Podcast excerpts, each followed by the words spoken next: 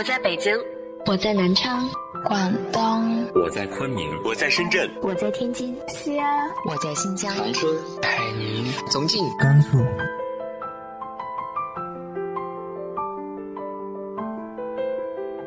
这里是 FM 幺八零八四，昨天的你的现在的未来，我是主播背着吉他的蝙蝠女侠。无论你在哪儿，这里都有我的温暖等你。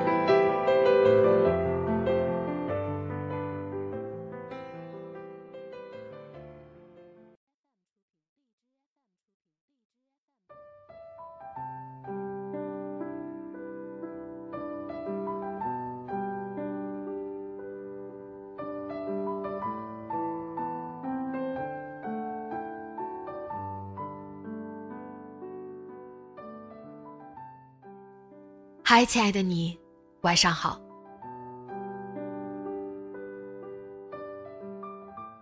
很多时候，这个世界上发生的一些事情，总像是在给我们机会。至于是什么机会，只有你抓住了，经历了之后，才会知道。今天和大家分享的文章来自于豆瓣作者东哲先生的《非典时期的爱情》。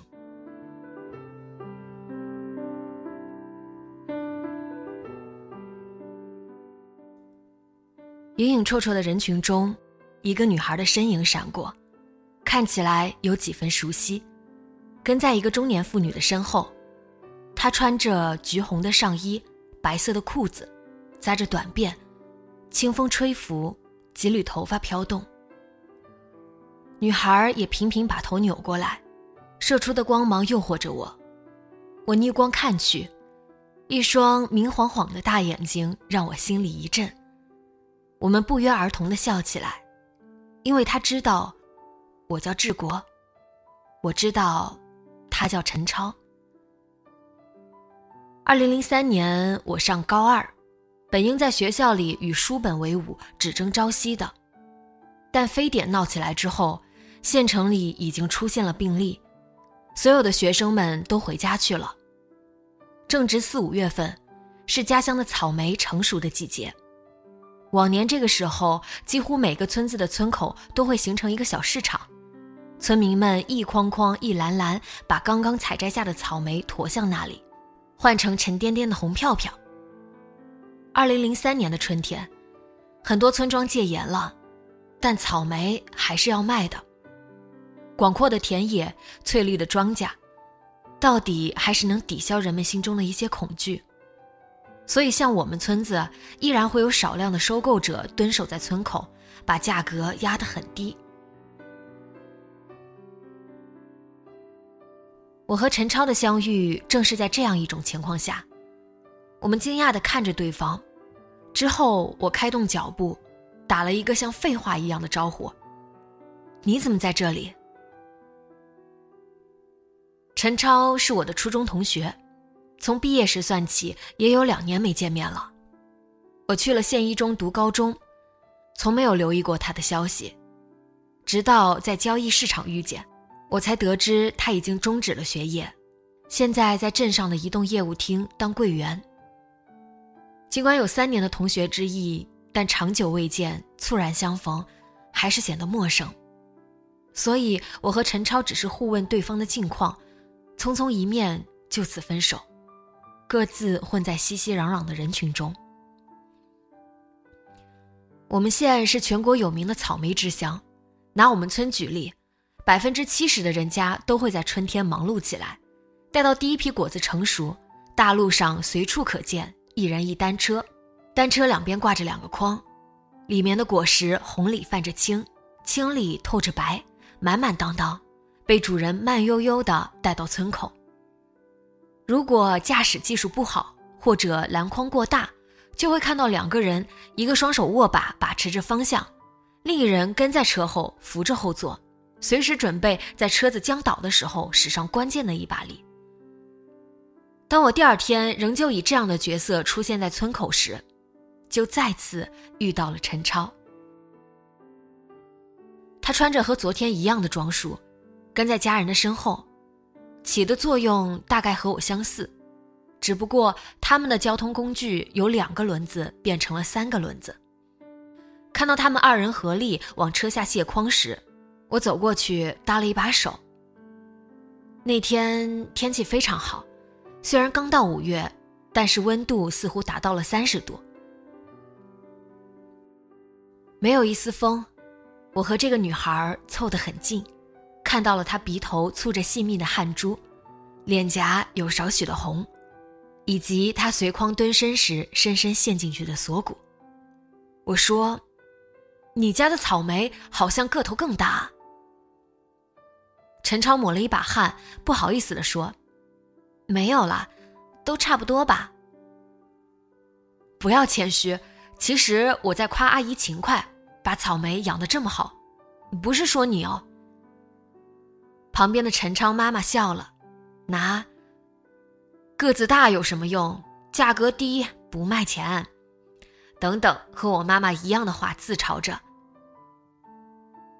你不用做功课吗？陈超接过话头。我听说，高中的时间很紧张，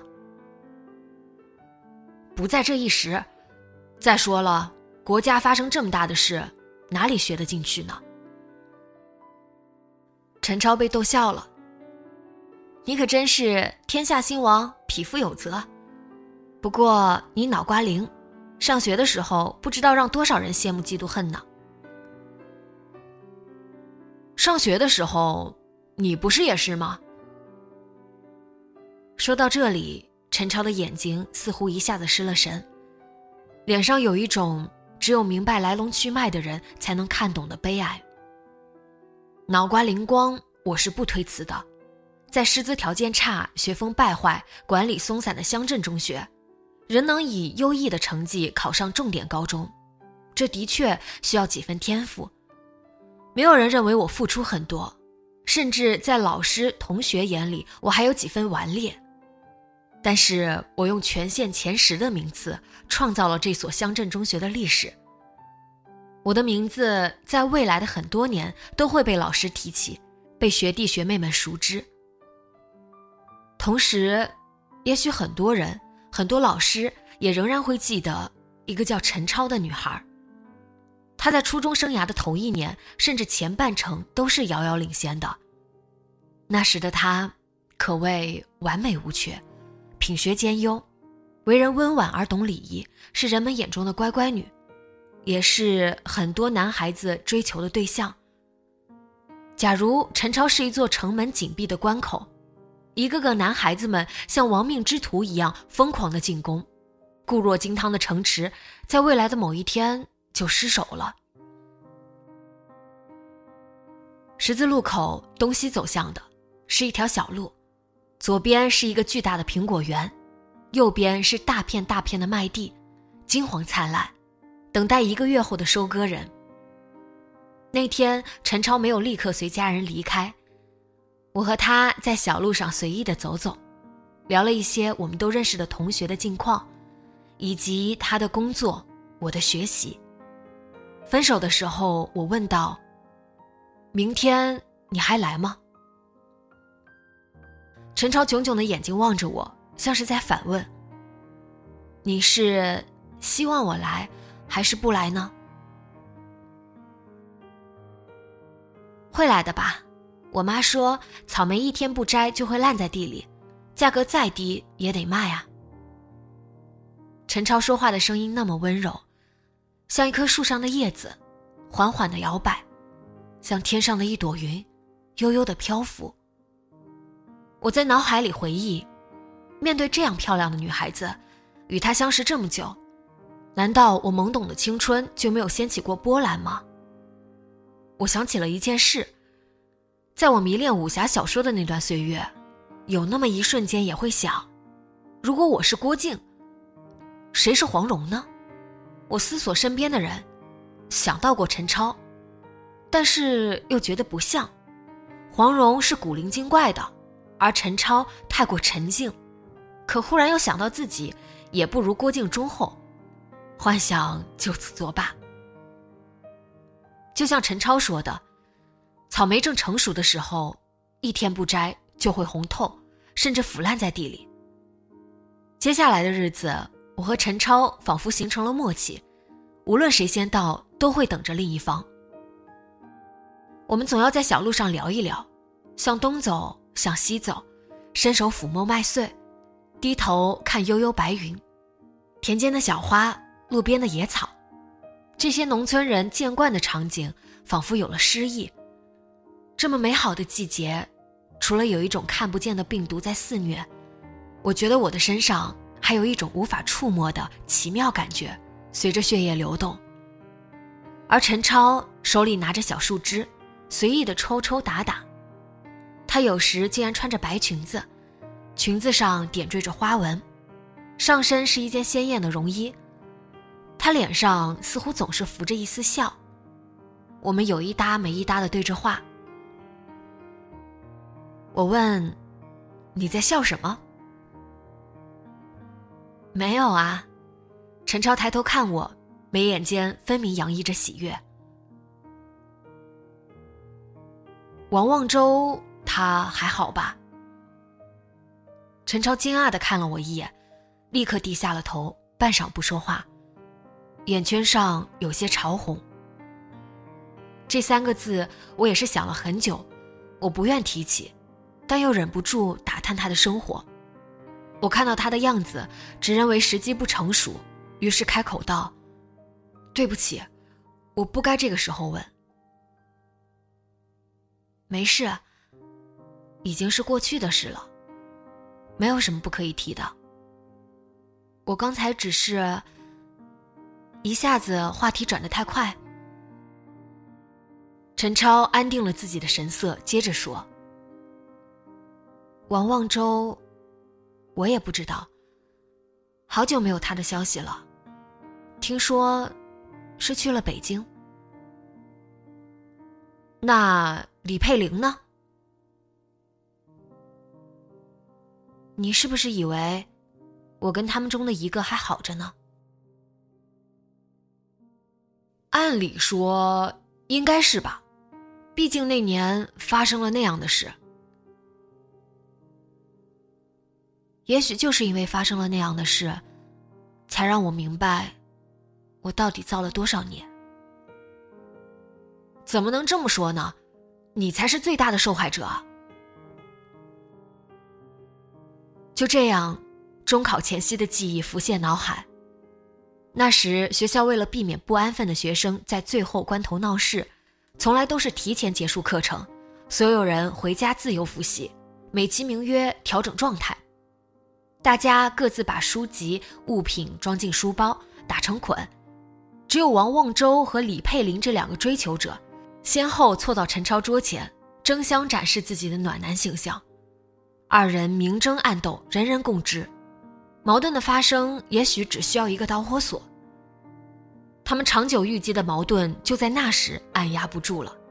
他们在教室里大打出手，动用了桌子、凳子等等能顺手抄起来的所有武器，就像对待自己的杀父仇人一样，把全身的力气用到对方身上。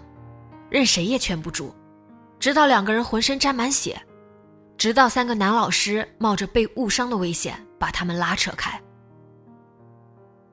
那天，我记忆里的陈超是蓬头垢面的，他双手捂住脸嚎啕大哭，泪水汗水沾湿了他的大片上衣。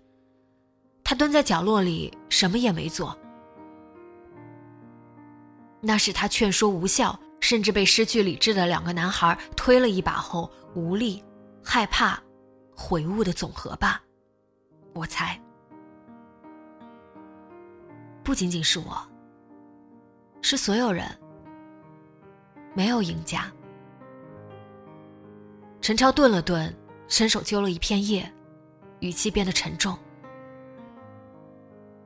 他们和我，父母，和老师。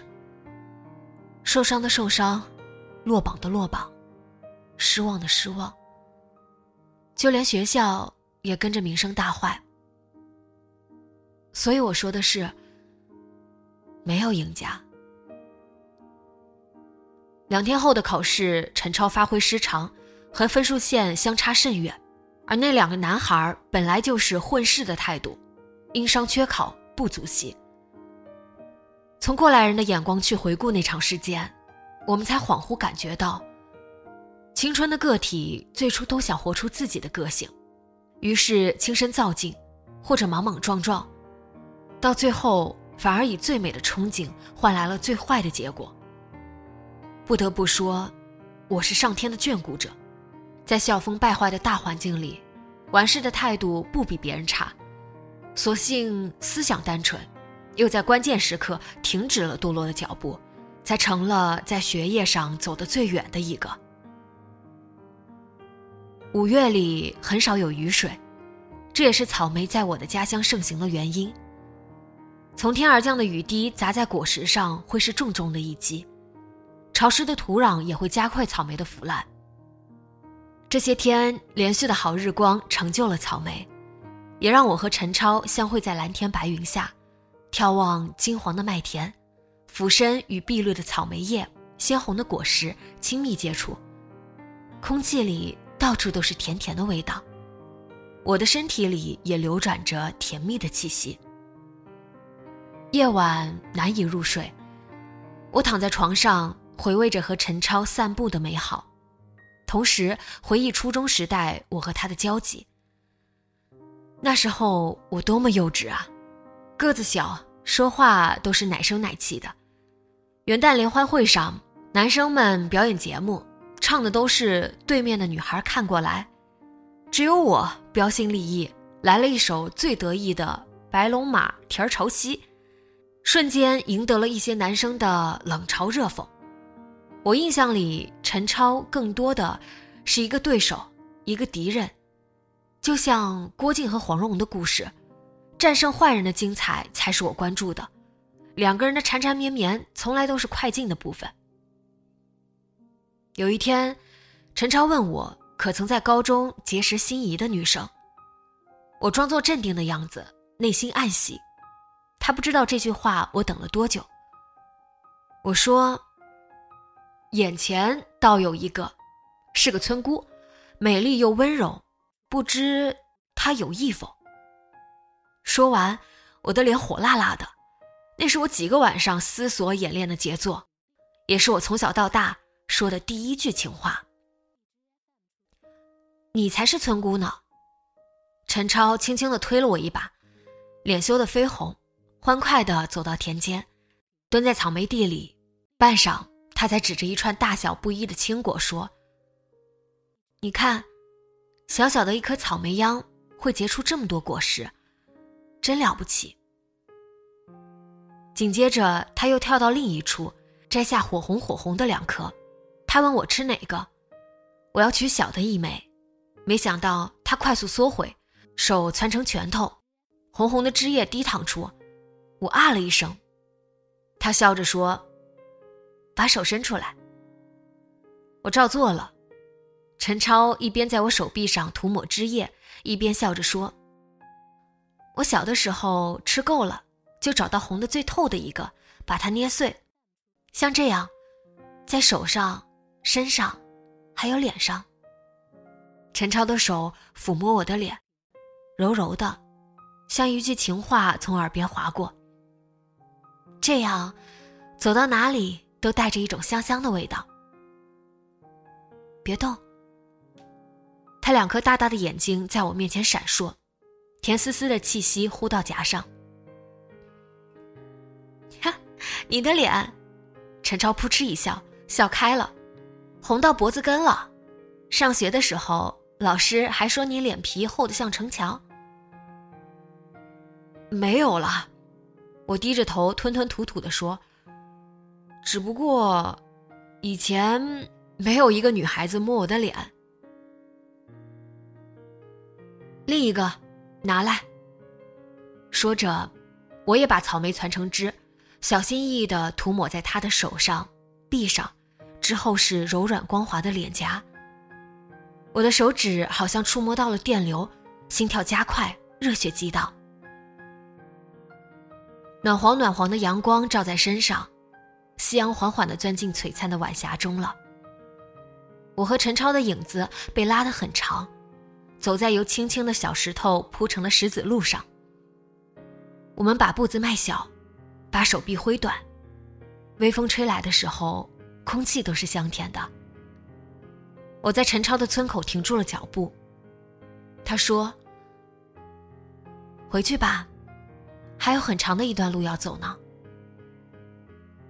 但奇怪的是，那个星星满天的晚上，当我穿越了两个村庄，走了大约二十里路，看到我家的房子时，我的身体仍旧轻松，我不肯迈入家门，我舍不得那一路相随的繁星，那满身草莓的清香，就像舍不得那片田野，那一日又一日的好天气。村庄安静了，灯火一盏盏熄灭。夜渐深，我终究要踏进家门。第二天，各种消息扑面而来，新闻说病毒已经开始大规模撤退了，人们可以复工，学生可以复学了。我接到了老师打来的电话，我遗憾的告诉陈超，他在春风里笑。这是好事啊，哪有学生不上学的道理？他望着远处的田野，呼吸变得沉重。不管怎样，你这样的好材料是不能耽误的。我看着他，他看着我，我们看着远方，长久的不说话。第三天，我收拾好行李、书本，出发，重新被监禁在紧张忙碌的学业中。二零零四年高考。之后复读，二零零五年上大学。一个春天，一场梦，一种心跳，被漫长的岁月风干，被茫茫的人海稀释，趋于淡忘。时至今日，连家乡的草莓那玲珑的姿态、诱人的香甜，也已经退出了春天的行列。